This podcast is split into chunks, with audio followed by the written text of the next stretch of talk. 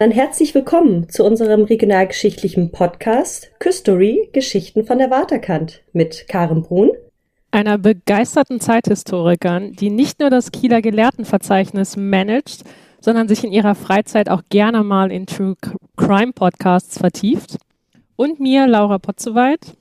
Die sich beruflich mit Witwern aus dem Mittelalter rumschlägt und privat gerne das Runde in das Eckige befördert und eine passionierte Fußballspielerin und Zuschauerin ist.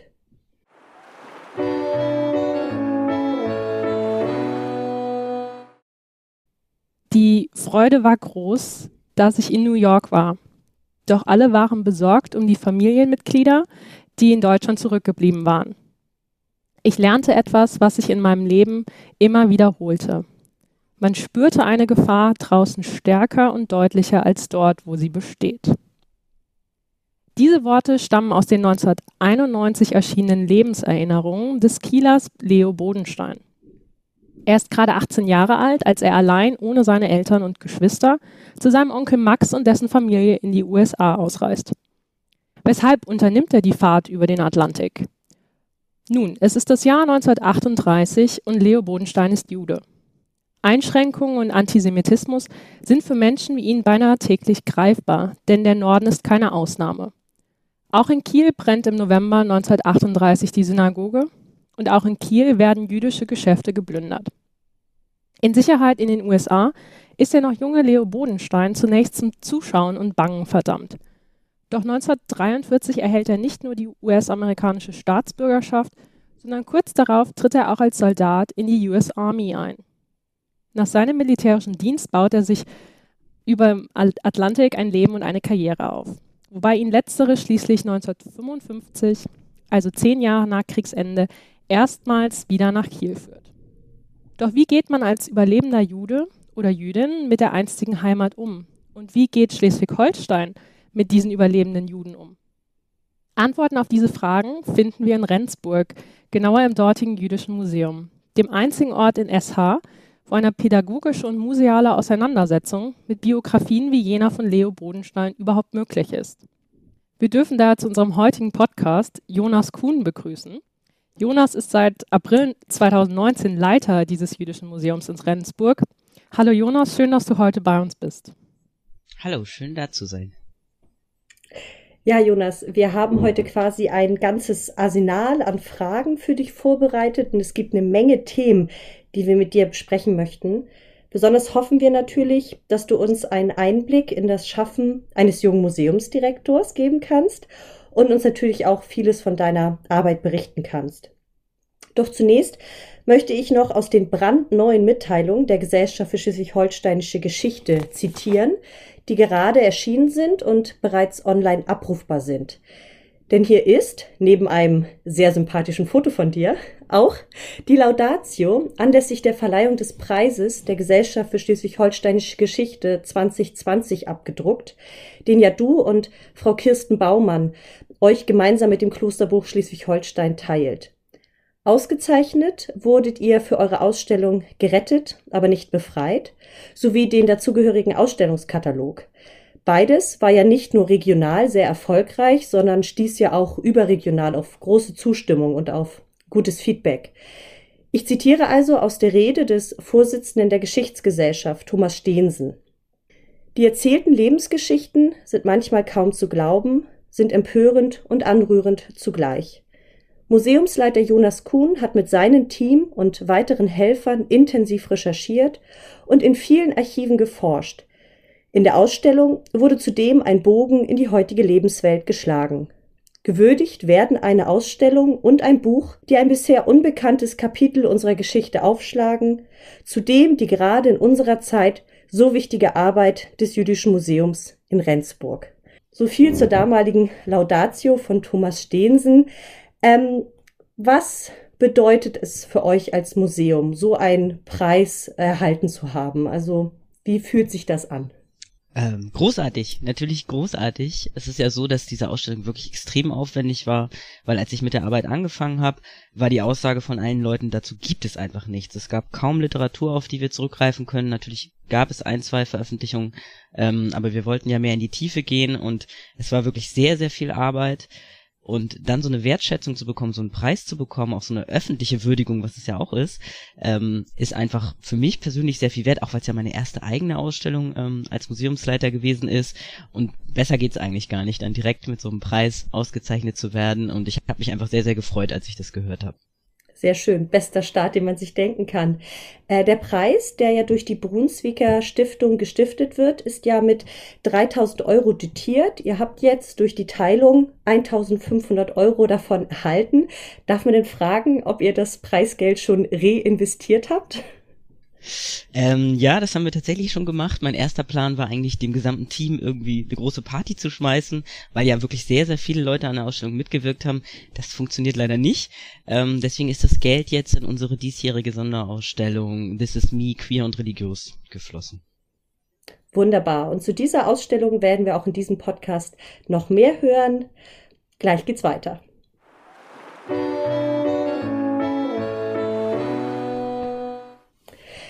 Ja, Jonas, das erste Thema, was wir uns aber heute auf die Agenda geschrieben haben, ist ja das sogenannte Festjahr 1700 Jahre jüdisches Leben in Deutschland, das ja auch ähm, in Schleswig-Holstein mit zahlreichen Veranstaltungen begangen wurde. Wenn wir schon den Experten quasi vor Ort haben, verrate uns doch, was denkst du, war es wirklich ein Festjahr und gibt es zu diesem Thema aktuell hier in Deutschland viel zu feiern oder wie bewertest du das? Ja, das ist tatsächlich eine sehr gute Frage. Ob ich jetzt Experte bin, äh, darüber kann man, glaube ich, auch streiten. Ähm, ich habe mich aber sehr viel mit Jüdinnen und Juden zu dieser Frage natürlich ausgetauscht und mir selber auch eine Meinung gemacht. Und ähm, der Begriff Jubiläumsjahr wurde von vielen Leuten ähm, kritisiert auch fest ja, weil die Aussage ist, eigentlich gibt es nicht so viel zu feiern. Natürlich kann man, wenn man sich die deutsch-jüdische Geschichte anguckt, ähm, auch positive Phasen finden, Phasen der Blütezeit, aber es gibt eben auch immer wieder Phasen von Pogromen, von Verfolgung und gerade wenn wir uns den derzeitige, die derzeitige Situation in Deutschland angucken, mit dem Anstieg des Antisemitismus, der ja in den letzten fünf Jahren nochmal viel, viel sichtbarer geworden ist als auch in den Jahren davor, auch wenn er natürlich seit 45 auch nie weg war, ähm, ist das, glaube ich, nicht der richtige Anlass zu sagen, wir feiern jetzt so ein Jahr. Nichtsdestotrotz ist es natürlich ähm, keine schlechte Idee, so einen Anlass zu finden und zu sagen, wir schaffen mal eine verstärkte Sichtbarkeit für jüdisches Leben in Deutschland. Genau, und gerade das wurde ja wirklich durch ganz verschiedene Veranstaltungen auch irgendwie bewerkstelligt, auch hier in Schleswig-Holstein. Also es gab fachwissenschaftliche Abende, ich glaube, es gab auch einfach viele Veranstaltungen, wo Menschen zusammengekommen sind, um vielleicht miteinander auch mal jüdische Feste zu begehen oder ähnliches. Ne? Also da ähm, würde ich dir vollkommen zustimmen, dass diese Sichtbarkeit vielleicht einfach nochmal verstärkt wurde. Ähm, wo wir bei den Veranstaltungen sind, was war denn vielleicht für dich ganz persönlich noch so eine Veranstaltung aus diesem vergangenen Jahr, es ist ja nun fast schon vorüber, äh, die dir irgendwie noch ähm, ja, im Gedächtnis geblieben ist, die dir vielleicht auch Freude bereitet hat?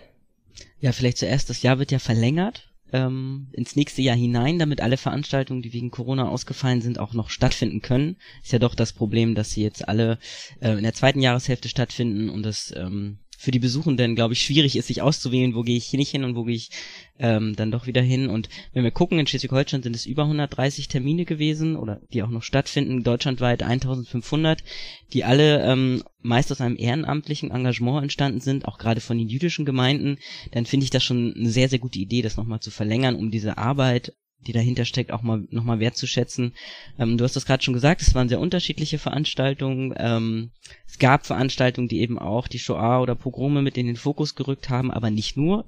Ähm, es wurden auch sehr viele unterschiedliche Aspekte des jüdischen Lebens in den Blick genommen, der Gegenwart, aber auch eben der Vergangenheit, wenn es um Literatur, Musik geht und so weiter. Es gab Veranstaltungen zum jüdischen Feminismus, was ich auch ganz toll finde.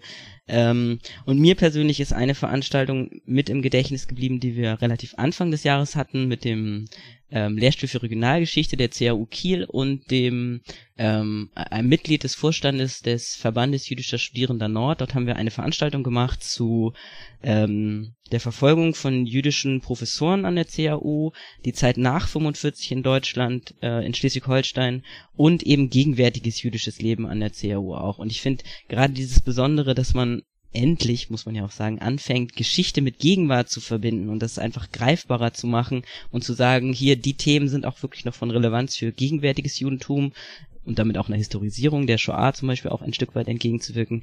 Das ist auch so eine Neuerung, die sich jetzt in den letzten ein, zwei Jahren entwickelt und das finde ich gut, dass viele Veranstaltungen ähm, das aufgenommen haben jetzt auch in diesem Ju Jubiläumsjahr. Und bei der Veranstaltung zum Beispiel ganz cool war, die musste ja leider auch digital stattfinden, aber die hatte ähm, Nachwirkungen. Ich hatte danach verschiedene Anfragen von verschiedensten Leuten, die gesagt haben, können wir nicht sowas ähnliches auch mal zusammen machen. Und das finde ich ganz schön, weil dadurch einfach eine Sichtbarkeit geschaffen wird, die vorher so nicht da gewesen ist. Ja, mir persönlich hat die Veranstaltung natürlich auch gut gefallen, weil wir beiden die jetzt zusammen organisiert haben. Und ich kann vielleicht auch noch mal aus meiner Warte sagen, dass ich dir nur zustimmen kann. Für mich war es total spannend, diese Spurensuche nach jüdischem Leben an der Universität Kiel zu betreiben. Das war ja das, was uns wichtig war. Ne? Wir wollten ja wissen, wo findet jüdisches Leben statt auch halt im Kontext der Universität. Wo sind die Geschichten von Personen, die uns hier mehr erzählen können? Und ähm, es war wirklich auch eine Suche, weil es auch hierzu einfach noch nicht unglaublich viel gibt, was publiziert ist, was erforscht ist. Und da kann ich halt auch nur sagen, dass das einfach ja eine sehr bereichernde Erfahrung war. Ne? Und ja, eine schöne Veranstaltung. Schön, dass das die Veranstaltung ist, die dir im Gedächtnis geblieben ist bei so vielen. Ähm, dann vielleicht noch mal ein kurzes Resümee. Was, was hat uns als Gesellschaft deiner Meinung nach dieses Jahr gebracht? Was hat es dir persönlich vielleicht auch noch gebracht? Du hast gerade angesprochen, ganz wesentlich vielleicht neue ähm, Ko Kooperationen, neue Connections, Netzwerke, die sich ergeben haben. Das Thema ist sichtbarer geworden. Kannst du da vielleicht auch noch ein, zwei Sachen zu sagen? Ja, also ich glaube, was du gerade gesagt hast mit, dass Menschen aufgrund dieses Jahres sich ähm, auf den Weg gemacht haben, nach Spuren zu suchen, das ist an ganz vielen Stellen passiert und ich glaube, das ist eine, ein ungeheimlicher Gewinn, nicht nur in Schleswig-Holstein, auch darüber hinaus, weil plötzlich auch mal ganz andere Fragen gestellt wurden. Es gab ja doch die Aufforderung ähm, an verschiedenste Institutionen, sich auch an diesem Jubiläumsjahr zu beteiligen und das hat genau das, was du gerade gesagt hast, auch hervorgebracht. Ähm, wir haben ganz neue Kooperationspartner gewonnen, mit denen wir vorher noch nichts gemacht haben aber es sind auch neue Themen aufgetaucht, ähm, äh, neue Fragen sichtbar geworden, neue Forschungsansätze oder neue Forschungsthemen, wo man vielleicht nochmal ansetzen müsste. Das finde ich persönlich ganz spannend und es ist für mich persönlich auch nochmal sichtbar geworden, wie viele Menschen im Land sich eigentlich ehrenamtlich für dieses äh, Thema engagieren. Das war mir auch gar nicht so klar, aber wenn man diesen Veranstaltungskalender runter scrollt vom, vom Land, ähm, Shalom und Moin, dann sieht man einfach, wie vielfältig die Veranstaltungen sind, wie vielfältig auch die Veranstaltenden selber sind. Äh, und das finde ich erstmal nochmal ganz, ganz spannend, dass man das einmal gebündelt sieht. Es findet ja sonst immer alles so unabgesprochen statt, so man weiß gar nicht, was machen die anderen. Das finde ich auch ein ganz schöner Nebeneffekt, ähm, der, glaube ich, die Vernetzung im Land auch ähm, hervorgebracht oder nach vorne gebracht hat. Ähm, wie nachhaltig jetzt dieses gesamte, nennen wir es doch fest, ja ist im Vergleich, äh, äh, also im Zug auf Normalität von jüdischem Leben, hat das wirklich was verbessert oder nicht? Das wird sich, glaube ich, erst noch zeigen müssen.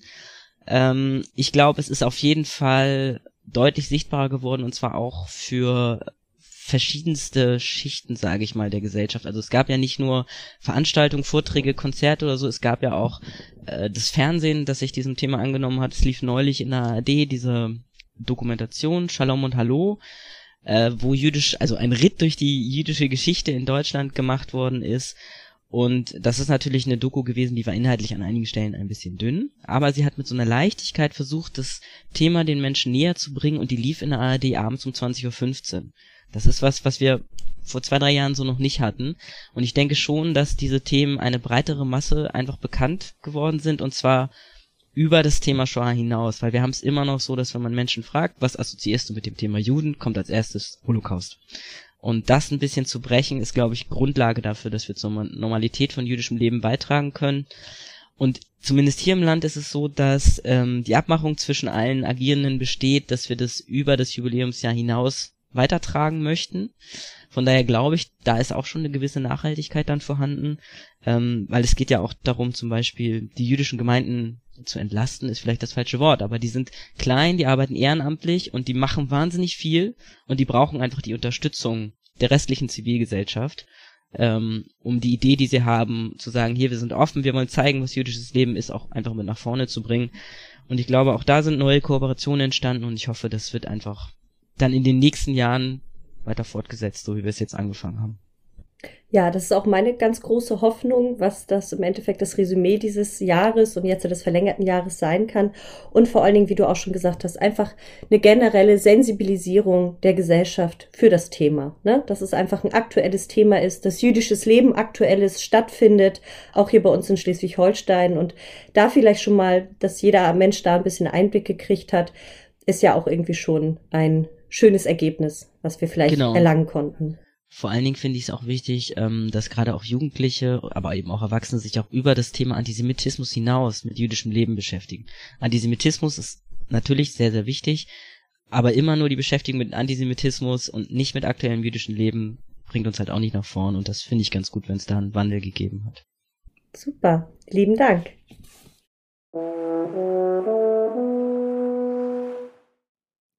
Wir haben ja gerade schon gehört, dass deine Verbindungen zur Christian-Albrechts-Universität zu Kiel ähm, noch sehr, sehr eng sind. Und das liegt vor allen Dingen auch daran, weil du natürlich Geschichte und Pädagogik dort studiert hast.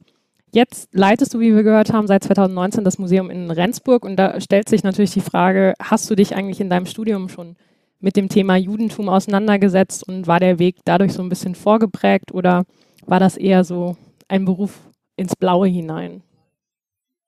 Ich bin ein Fan davon, dass man während des Studiums schon die Weichen dafür setzt, was danach kommt. Und deswegen habe ich während meiner Semesterferien jeweils internationale Workcamps in Gedenkstätten geleistet. Ein Workcamp, das dauert ungefähr zwei Wochen, da kommen Jugendliche aus ganz Europa und arbeiten ehrenamtlich für die Gedenkstätte und setzen sich mit verschiedenen Themen auseinander. Und ich habe für die halt das Programm organisiert, ich habe ähm, Führung gemacht, ich habe Workshops mit denen gemacht zu verschiedensten Themen.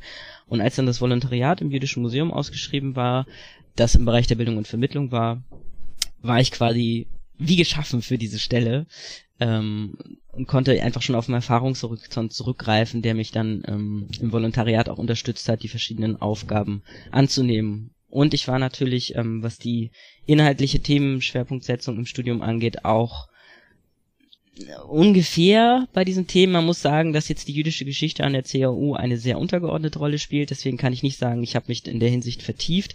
Aber ich war immer im Bereich ähm, natürlich NS-Zeit und insbesondere auch Erinnerungskultur unterwegs, ähm, was eigentlich für mich auch, also gerade der Bereich der Erinnerungskultur, ähm, ein Thema ist, was in Bezug auf die jüdische Geschichte oder auch die gegenwärtige jüdische Geschichte einfach von sehr, sehr hoher Relevanz ist. So, wir hatten gestern eine Veranstaltung, wo eine Dame sagte, dass sie einfach nicht verstehen kann, wie es die deutsche Nachkriegsgesellschaft hinbekommen hat, sich so ein Zerrbild der Realität hinzubauen, dass sie alle sagen konnten, wir haben nichts damit zu tun gehabt. Und das ist auch so ein Antrieb, ähm, der mich immer äh, vorange... Nee, nicht ein Antrieb, so eine Sache, die mich immer vorangetrieben hat, dass ich mich einfach gefragt habe, wie geht das? Wie kann sowas passieren? Und wie kann es passieren, äh, dass man danach sagt, hatten wir alle nichts mit zu tun. Und welche Auswirkungen hat das eigentlich auf jüdisches Leben heute in Schleswig-Holstein? Also hast du letztendlich mit deinem Studium der Arbeit äh, in diesen Camps dann dazu beigetragen, eigentlich schon den Grundstein für deine jetzige Tätigkeit zu legen. Und da du noch verhältnismäßig jung bist, also gerade erst Mitte 30, stellt sich natürlich die Frage, wie wird man dann eigentlich so jung Museumsleiter? Also wie schafft man diesen, diesen Sprung vom Volontariat dann in die Leitungsposition? Mit sehr, sehr viel Glück, würde ich sagen.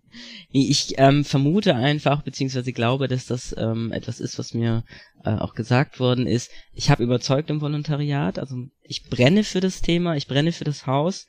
Mir macht das wahnsinnig viel Spaß und das wurde, glaube ich, gesehen. Ähm, und deswegen ähm, waren meine Vorgesetzten an der Stelle auch von mir überzeugt, beziehungsweise hatten auch das Vertrauen in mich, dass ich das kann. Und der nächste Punkt ist noch, dass wir das Haus etwas umstrukturieren, dass das äh, die Dauerausstellung, die historische Dauerausstellung einfach eine größere Rolle spielen wird. Ich bin Historiker, mein Vorgänger war Kunsthistoriker und so habe ich einfach das Glück, dass meine Qualifikationen auch gebraucht wurden an der Stelle. Und ja, dann wird man so jung Museumsleiter, äh, einfach so manchmal, ich glaube, manchmal ist man am richtigen Ort, man hat das Glück, man hat das Vertrauen der Leute und dann passt das. Manchmal muss alles zusammenpassen, genau. Und genau. dieses Brennen, was du ansprichst, das merkt man ja tatsächlich den Ausstellungen auch an und auch eurer intensiven Recherche. Ähm, da stellt sich natürlich auch die Frage, gibt es neben dieser Recherche und dieser Teamleitungsarbeit denn noch weitere Herausforderungen, mit denen du dich herumschlagen musst? Ja, das ist äh, eine gute Frage, weil natürlich ähm, dieser Posten ein sehr politischer Posten ist und sehr viele unterschiedliche Personen eine Idee davon haben, wie so ein Museum funktionieren soll, welche Anforderungen ich als Leitung erfüllen soll ähm, und diesen Herausforderungen, äh, diesen Anforderungen gerecht zu werden oder auch nicht gerecht zu werden, das empfinde ich als wirklich herausfordernd.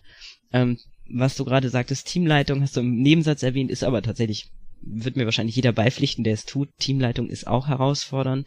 Und was eben noch ähm, eine Rolle spielt, ist, dass wir ein sehr, sehr junges Team sind mit, mit wenig Erfahrung im musealen Bereich und wir wollen aber sehr Großes. Also wir sind alle voller Idealismus, voller Ideen, voller Vorstellungen und diese Vorstellungen in einen wirklich passenden Rahmen zu packen gleichzeitig aber nicht so viel davon zu verlieren und gleichzeitig noch Leute mitzunehmen, die vielleicht etwas anderes erwarten würden. Also immer dieses ähm, Balancieren zwischen unterschiedlichen Erwartungen, aber auch Neues schaffen wollen. Das ist eine ziemlich große Herausforderung. Ich glaube aber, die funktioniert oder die ist machbar, wenn man, was wir gerade schon hatten, für eine Sache brennt und die Leute mitnehmen kann und denen sagen kann, aus dem und dem Grund finde ich das gerade spannend, aus dem und dem Grund ist es wichtig und dann lassen sich auch Leute mitnehmen. Nicht alle, das muss man auch einfach sagen.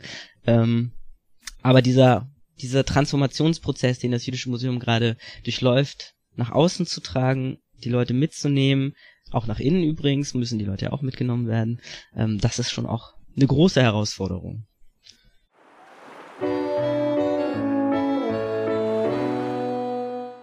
Und ganz aktuell ähm, brennt ihr bzw. versucht die Leute mitzunehmen mit der Sonderausstellung This is Me, Queer and Religiös. Genau, ganz seit dem genau. 17. August läuft die, ne? wenn wir richtig informiert sind, noch mhm. bis zum 17. April.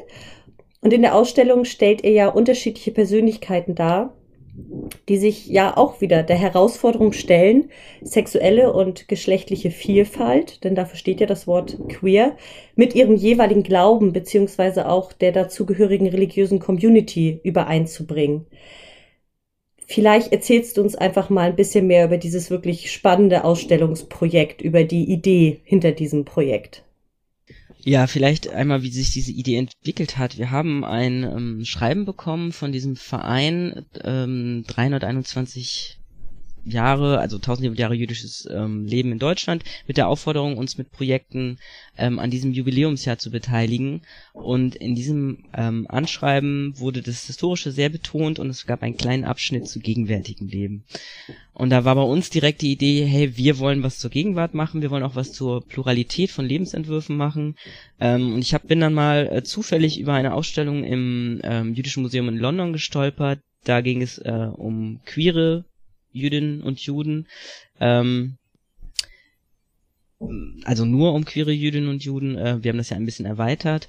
Ähm, und da war schon mal die Idee da. Und dann hat sich noch der Verein Cash Deutschland e.V. gegründet. Das ist ein jüdischer Verein, der sich für die ähm, Rechte von queeren Jüdinnen und Juden in jüdischen Gemeinden einsetzt, Aufklärungsarbeit leistet und so weiter. Und ich habe angefangen, den bei Facebook zu folgen und plötzlich wurde mir klar, oh, da ist ja ganz viel Potenzial, da sind ganz viele Fragen, da ist ganz viel Unbekanntes auch, was in der Mehrheitsgesellschaft überhaupt gar nicht bekannt ist.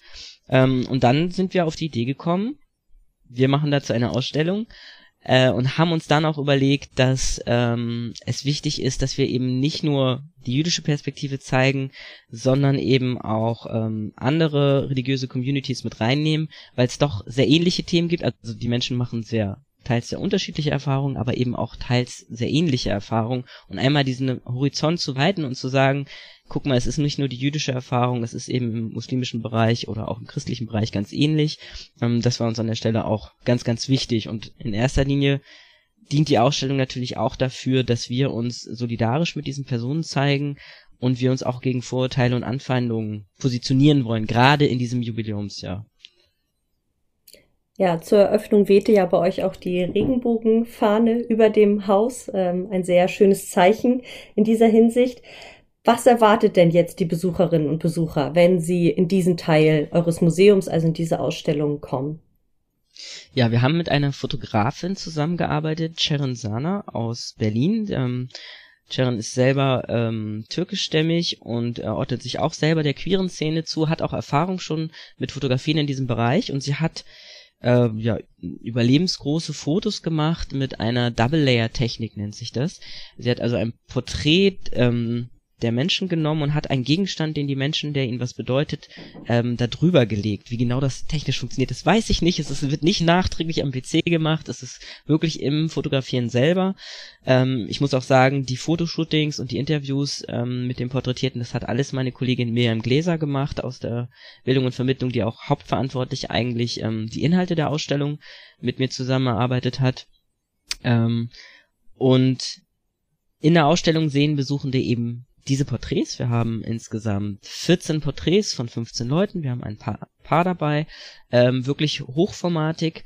Ähm, und man muss sagen, diese Porträts zu erleben in ihrer Größe, in ihrer ähm, Deutlichkeit und Undeutlichkeit, in ihrer ähm, Ästhetik ist schon mal wirklich sehr, sehr beeindruckend. Und dann gibt es zu diesen Porträts noch ein Museumsmagazin, das relativ umfangreich geworden ist, wo es ausführliche Interviews mit allen Porträtierten gibt, wo wir eine ähm, Einordnung haben, was ist eigentlich queer im Islam, im Judentum ähm, und im Christentum, wo wir nochmal ein ausführliches Glossar auch haben und Begriffe erklären ähm, und dann gibt es noch in der Ausstellung die Möglichkeit, an einer, wie wir es immer nennen, Vermittlungsstation, sich mit sich selbst auseinanderzusetzen. Warum ist das Thema für mich wichtig? Wer bin ich eigentlich? Ähm, wen liebe ich? Woran glaube ich? Und ähm, das ist eigentlich so das, kann man sagen, was die Leute erwartet. Und die Rückmeldung ist häufig, ähm, dass die Menschen sehr berührt sind, weil die die Fotografierten, die meine Kollegin ausgewählt hat, die 15 Leute, die Geschichten, die sind dermaßen spannend und teilweise schwer zu glauben und gleichzeitig wieder interessant. Also man hat eine wirklich eine Chance, in neue Informationen einzutauchen, die, glaube ich, so sonst nicht erfahrbar sind. Und das ist eigentlich so die Rückmeldung, die wir auch häufig bekommen. Ich glaube, jetzt greife ich deiner, deiner Frage auch äh, ein bisschen vorweg, wie das Feedback eigentlich ist. Nee, ja, genau. Erzähl doch. Also, wie war das Feedback bis jetzt? Welche Resonanz ist an euch herangetragen worden? Weil 17. August, das ist ja schon ein bisschen was. Ähm, die Museen sind ja zum Glück auch seit einiger Zeit schon wieder offen, so dass ihr hoffentlich schon wieder einige Besuchende bei euch willkommen heißen konntet. Wie war die Resonanz auf diese Ausstellung bis jetzt für euch? Also als äh, Museumsmensch äh, muss man ja leider immer in Besucherzahlen denken und ähm, man kann sagen, wir hatten eine deutliche Steigerung der Besucherzahlen seit der Eröffnung aufgrund dieser Ausstellung. Ich bekomme auch häufig das äh, Feedback, dass die Leute sagen, ich bin extra wegen der Queer-Ausstellung zu euch ins Museum bekommen und war dann überrascht, was da eigentlich noch alles zu sehen ist. Ähm, das ist natürlich ein sehr, sehr schönes Feedback, weil wir natürlich auch neue Besuchende einladen wollen, die, Ausstellung, die, äh, die Ausstellung und das Museum zu besuchen mit dieser Ausstellung. Wir hatten auch schon negatives Feedback, also es gibt auch Personen, die sich daran stören, dass diese Ausstellung bei uns ist, die sagen, ähm, das gehört nicht in ein jüdisches Museum. Da wird leider auch häufig ähm, oder die Ursache für diese Aussagen ist häufig leider Queerfeindlichkeit oder auch Schwulenfeindlichkeit jetzt in, in dem einen Fall beispielsweise, wo einfach gesagt wird, ähm, Schwule sind per se antisemitisch, also gehört so eine Ausstellung nicht in die ins jüdische Museum, wo ich mich natürlich frage, hat die Person sich die Ausstellung angesehen, weiß sie, dass dort auch queere Jüdinnen und Juden äh, beteiligt sind. Und was ich persönlich ganz schön fand, ich ging neulich durch die Ausstellung ähm, da waren relativ viele Besuchende gerade da und dann stand ein älteres Ehepaar vor unserem Glossar, las sich die Begriffe durch und sagte so, Cis, das kenne ich ja gar nicht, das habe ich noch nie gehört. Also Cis, wenn Menschen sich mit ihrem ähm, bei der Geburt festgelegten Geschlecht ähm, äh, identifizieren können. Und die beiden, die standen wirklich länger da vor diesem Glossar und haben sich die verschiedensten Begriffe durchgelesen. Und das finde ich einfach toll. Also da denke ich schon alles richtig gemacht.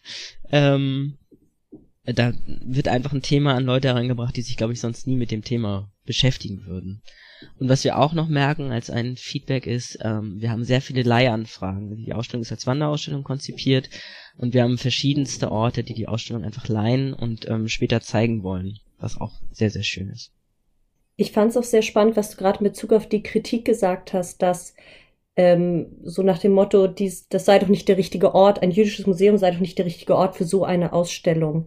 Ähm, und das ist zum Beispiel etwas, was ich bis jetzt in deiner Arbeit und der deines Teams festgestellt habe, dass ihr, glaube ich, berichtige mich, wenn ich falsch bin, vielleicht für euch auch noch sucht oder schaut zu definieren, was ist eigentlich ein jüdisches Museum, was ist unsere Aufgabe und was nicht. Ihr erscheint mir extrem offen in dieser Hinsicht, offen für, für neuen Input, für Verschiedenes. Ähm, und wie gesagt, ihr sucht viele Kooperationen mit ganz verschiedenen Einrichtungen.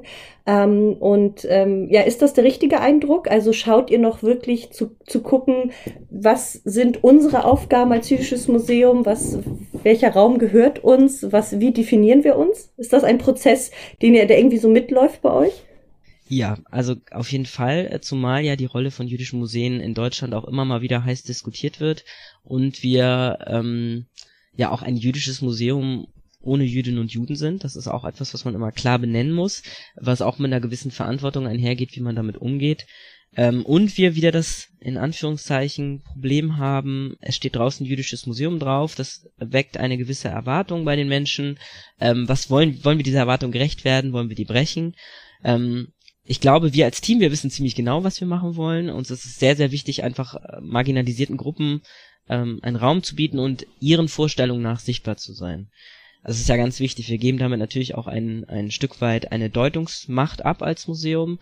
Ähm, finden wir aber ja wichtig, dass es geht einfach nicht anders und uns ist es natürlich wichtig, dass wir gesellschaftlich relevante Themen aufgreifen. Wir wollen nicht das erzählen, was schon zehnmal erzählt wurde, was vielleicht für Jugendliche heute gar nicht relevant ist. Jugendliche sind natürlich eine der Hauptzielgruppen. Ähm, und wir hoffen einfach, ähm, dass Themen, über die wir mehr wissen wollen und erfahren wollen, äh, dass wir die so begeisternd darstellen können, dass die Leute sagen, ja, das wollen wir auch wissen, das interessiert uns auch.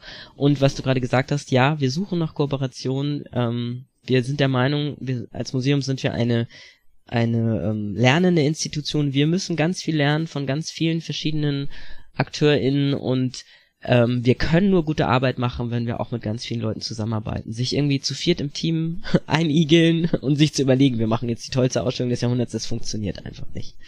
Ja. Also von daher, ja. einige Sachen, da sind wir sehr sicher, was wir wollen, andere Sachen, da sind wir immer noch im Selbstfindungs- und Suchprozess, das kann man so sagen. Ja, und ich glaube, das ist halt auch diese Offenheit und was du gesagt hast, dass man gesellschaftlich relevante Themen verhandelt und dass ihr auch einfach das bearbeitet, worauf ihr Lust habt. Ich glaube, dafür ist ähm, This is Me, queer und religiös echt ein super gutes Beispiel. Noch eine Sache, weil mich das einfach so äh, interessiert. Ähm, ihr schreibt ja zum Beispiel auf eurer Internetseite auch, also da vergleicht ihr die Geschichten eurer Protagonistinnen und Protagonisten so ein bisschen mit dem Selbstfindungsprozess eines Superhelden, einer Superheldin aller Hollywood, den wir so kennen. Und ihr, ne, in Hollywood, da da ist auch immer ein Kampf mit diesen Kräften, die man jetzt in sich hat, aber zum Schluss kommt man natürlich überein damit und dann bringt man der Welt was Gutes als Superheld, als Superheldin. Ähm, was genau meint ihr damit? Also warum, warum diese Gedankenassoziation nochmal in Bezug auf eure Protagonistinnen und Protagonisten? Ja, also was in Hollywood dann in 90 Minuten oder so funktioniert, das ist, glaube ich, was, was Menschen, die ähm, sich selber als queer definieren und wenn das, das Religiöse noch dazu kommt, ähm, wird es das auch nochmal wieder verstärken, ähm, wirklich jahrelang erleben. Also es ist eine jahrelange Auseinandersetzung mit sich selbst, mit der Gesellschaft, mit den Anforderungen der Gesellschaft. Äh, in vielen Interviews wird deutlich, dass die Personen sich das in keinster Weise irgendwo an irgendeiner Stelle leicht gemacht haben, beziehungsweise leicht machen konnten. Das ist ja noch das Problem. Also ähm, viele leiden wirklich lange darunter, dass sie äh, Angst davor haben, wie wird die Gesellschaft auf mich reagieren, wie wird Familie reagieren, auch als wichtiger Punkt, wie werden Freunde reagieren. Und was wirklich alle eint in diesen, bei diesen Interviews ist, die haben jahrelang sich damit auseinandergesetzt. Also es braucht diese jahrelangen, diesen jahrelangen Prozess, bevor man sich auch überhaupt in so einer Ausstellung zeigen kann. Anders geht das ja gar nicht. Und ich ähm, würde das als heldenhaft oder heldinnenhaft bezeichnen, weil ähm, also einmal sich in dieser Ausstellung zu zeigen und dann aber auch den Mut zu haben, sich sich selbst zu stellen, äh, sich wirklich auseinanderzusetzen, zu sagen, es gibt für mich keine Räume, also wenn wir zum Beispiel sagen, es ist jemand queer und religiös, die Personen haben oft das Problem, es gibt Räume für queere Personen, es gibt Räume für religiöse Personen, aber es gibt keine Räume für queer-religiöse Personen. Und im Bereich von Queerness zum Beispiel gibt es große Probleme mit Rassismus, mit Antisemitismus, wo man dann vielleicht sein Judentum irgendwie verschweigen muss oder auch andere Arten ähm, des Glaubens. Oder du hast dann im religiösen Bereich vielleicht das Problem, dass Queer nicht anerkannt ist. Und da zu kämpfen und zu sagen, ich schaffe mir auch Räume. Es, wir haben zum Beispiel einige Protagonisten, die haben Beratungsstellen für Jugendliche ähm, aufgemacht und initiiert zum Beispiel. Das ist einfach heldenhaft. Da kann man, kann man nichts anderes zu sagen. und äh, dann auch noch so offen zu sein und das mit anderen zu teilen. Das, äh, genau, macht es einfach heldenhaft. Genau, die Ausstellung äh, wurde am 17. August eröffnet und läuft jetzt noch bis zum 17. April des nächsten Jahres. Also gehen Sie hin und schauen Sie sich an. Natürlich ähm, ruht ihr euch jetzt nicht auf dem Erfolg der bereits durchgeführten Sonderausstellung aus, sondern ihr arbeitet ganz fieberhaft auch an einer neuen Dauerausstellung. Und dann stellt sich natürlich die Frage, inwieweit wollt ihr dann eben auch die Sonderausstellung darin auch ähm, ein bisschen einarbeiten, beziehungsweise ab wann können wir uns denn die neue Dauerausstellung im Jüdischen Museum anschauen? Ja, ähm, Eröffnungsdaten kommuniziert man möglichst spät, falls äh, es dann doch nichts wird. Nein, das äh, kann man so auch nicht sagen. Wir peilen ähm, die zweite Jahreshälfte 2022 an. Es ist aber schon so, dass wir Baumaßnahmen haben, Momentan ist die Lage, was, was Baumaßnahmen angeht, äh, der Markt schwierig. Ich hoffe und noch ist auch alles super, dass das funktioniert und dann werden wir Ende nächsten Jahres hoffentlich die neue historische Ausstellung auch ähm, eröffnen können, die die alte Ausstellung, die tatsächlich von 2003 ist, dann ähm, ablöst und das Haus tatsächlich ganz neu aufstellen wird super spannend. Ich kann mir vorstellen, dass das natürlich für euch alle, äh, für das ganze Team eine super spannende Recherchearbeit ist, ähm, um ein bisschen schon mal vorzuspoilern, ohne euch irgendwie unter Druck zu setzen, dass ihr schon zu viel verraten sollt. Was sind denn so die wichtigsten Themen, die ihr behandeln wollt? Was steht für euch im Fokus? die wichtigsten Themen. Ich glaube, das muss man zweigleisig beantworten. Ähm, ein Thema, was uns ganz, ganz wichtig ist, was nicht wirklich Thema der Ausstellung ist, wobei stellenweise gucken wir natürlich das mit einzubringen, aber uns ist das Thema sehr Inklusion, Inklusion sehr wichtig. Wir arbeiten mit einer Fokusgruppe Inklusion zusammen und versuchen, das Jüdische Museum so barrierefrei und auch die neue Ausstellung so barrierefrei wie möglich zu machen. Das ist nicht ganz einfach, das ist ein historisches Gebäude, ähm, aber das ist ein Thema, was uns im Jüdischen Museum sehr wichtig ist, um einfach eine Teilhabe aller zu ermöglichen an dieser Ausstellung auch. Das zweite ist, sind natürlich die Themen der Ausstellung und da wird es um jüdische Geschichte in Schleswig-Holstein gehen, ganz klar, ganz platt gesagt. Ähm, das Besondere daran ist vielleicht, dass wir den Zeitrahmen etwas weiter spannen. Also wir fangen mit den sogenannten Toleranzstätten an, die es ähm, im 17. Jahrhundert gegeben hat und spannen den Bogen dann bis ins Heute, ohne natürlich dann eine Kontinuität aufzuzeigen. Ähm, ein Schwerpunkt wird die Zeit ab den 1990er Jahren sein, die jüdische Zuwanderung ähm, in der Zeit. Und das wird, glaube ich, ähm, relativ neu, relativ besonders. Da ist sehr viel Unbekanntes dabei, was glaube ich der Großteil der Menschen nicht weiß. Wir werden auch die Zeit nach 1945 unmittelbar nach dem Krieg nochmal mit in den Blick nehmen. Wir hatten ja jetzt bereits diese zwei Ausstellungen, die Exodus-Ausstellung und die Gerettet aber nicht befreit, ähm, die eben schon erwähnt wurde dazu. Und wir merken einfach, da ist ganz viel Nachholbedarf bei unseren Besuchenden. Ähm, und uns geht es natürlich darum, dass wir bestimmte grundlegende Informationen vermitteln. Also beispielsweise, das mag jetzt ein bisschen banal klingen, aber es ist tatsächlich ein Problem. Juden sind keine homogene Gruppe. Das Judentum ist vielfältig.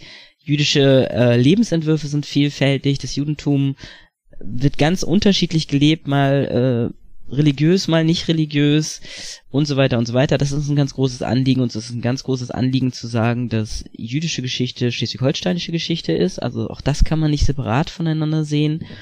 Und natürlich wird das Thema Antisemitismus auch eine Rolle spielen. Das ist ein bisschen, das haben wir ein bisschen diskutiert, weil ähm, von jüdischer Seite gesagt wird, Antisemitismus ist kein jüdisches Thema was stimmt. Das ist ein Thema der Mehrheits- oder ein Problem der Mehrheitsgesellschaft, nicht ein Problem ähm, von Jüdinnen und Juden, ähm, wenn es darum geht, wie es entsteht und so weiter. Natürlich leiden Jüdinnen und Juden darunter und das werden wir auch deutlich machen.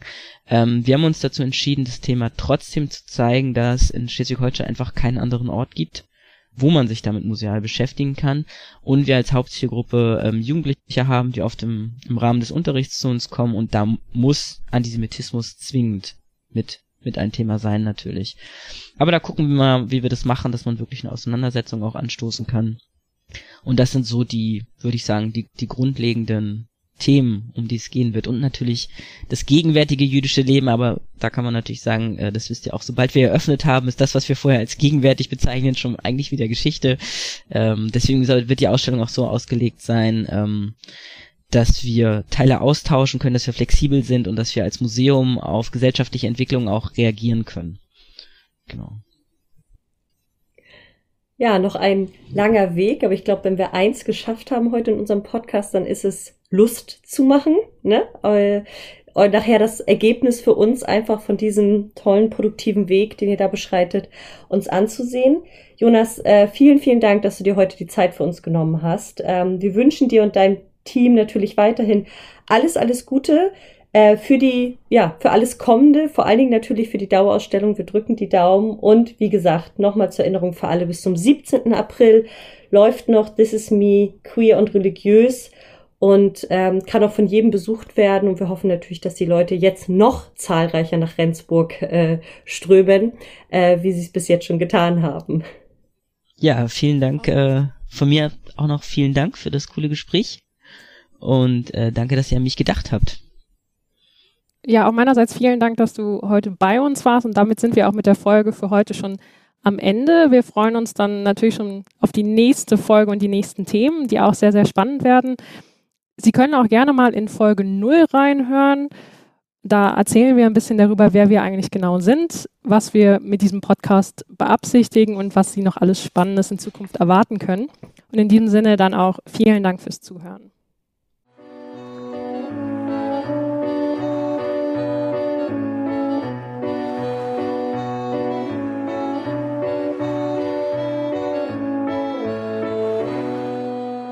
Das war die erste Episode von Küstry, Geschichten von der Waterkant. Wir hoffen, die Episode hat euch gefallen und ihr seid auch beim nächsten Mal wieder mit dabei. Aber schreibt uns auch gerne euer Feedback. Das könnt ihr entweder per E-Mail am podcast.geschichte-s-h.de tun oder auch über Facebook, Twitter oder Instagram. Und wenn ihr mögt, dann schreibt uns auch eine Bewertung bei Apple Podcast oder erzählt euren Verwandten und Bekannten von Küstry. So viel erstmal von unserer Seite. Bis zum nächsten Mal. Tschüss.